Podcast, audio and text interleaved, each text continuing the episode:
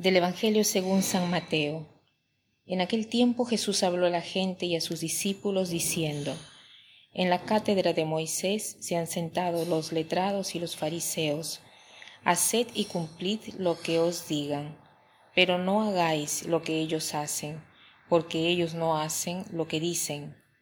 Ellos lían fardos pesados e insoportables y se los cargan a la gente en los hombros pero ellos no están dispuestos a mover un dedo para empujar. Todo lo que hacen es para que los vea la gente. Alargan las filacterias y ensanchan las franjas del manto. Les gustan los primeros puestos en los banquetes y los asientos de honor en las sinagogas. Que les hagan reverencias por la calle y que la gente los llame maestro. Vosotros, en cambio, no os dejéis llamar maestro, porque uno solo es vuestro maestro, y todos vosotros sois hermanos. Y no llaméis Padre vuestro a nadie en la tierra, porque uno solo es vuestro Padre, el del cielo. No os dejéis llamar jefes, porque uno solo es vuestro Señor, Cristo. El primero entre vosotros será vuestro servidor el que se enaltece será humillado y el que se humilla será enaltecido. Hoy leyendo este pasaje del Evangelio me he recordado de la frase de San Ignacio de Loyola que dice At majorem dei gloriam.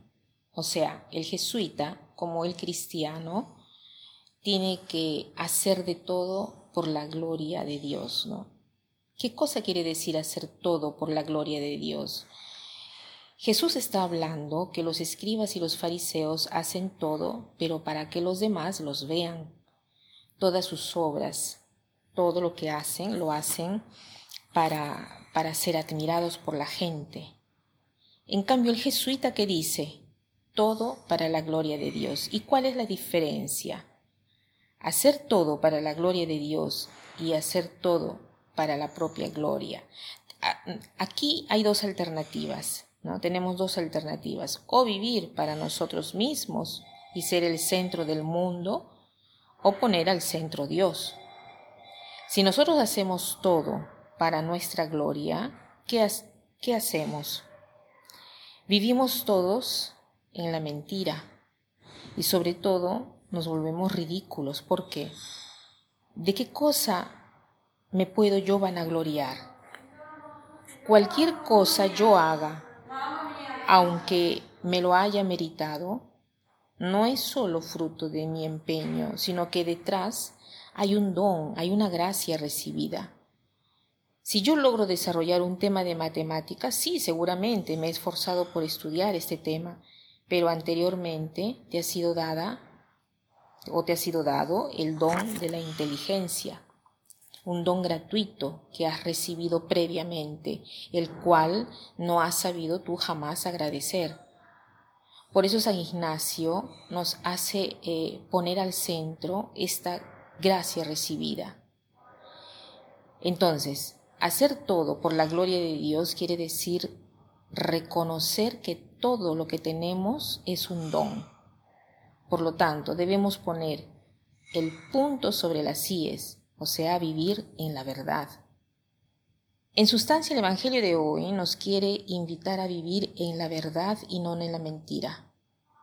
No debemos darnos aires de nada, porque todo lo que tenemos lo hemos recibido. Pensamos en nuestra vida, pensemos en ella, pensemos a cómo vivimos nuestra existencia, qué cosa perseguimos, de qué cosa nos gloriamos. ¿Ponemos al centro Dios o ponemos al centro nuestra existencia? ¿Y cómo logramos entender si estamos poniendo al centro Dios o a nosotros? Es muy simple.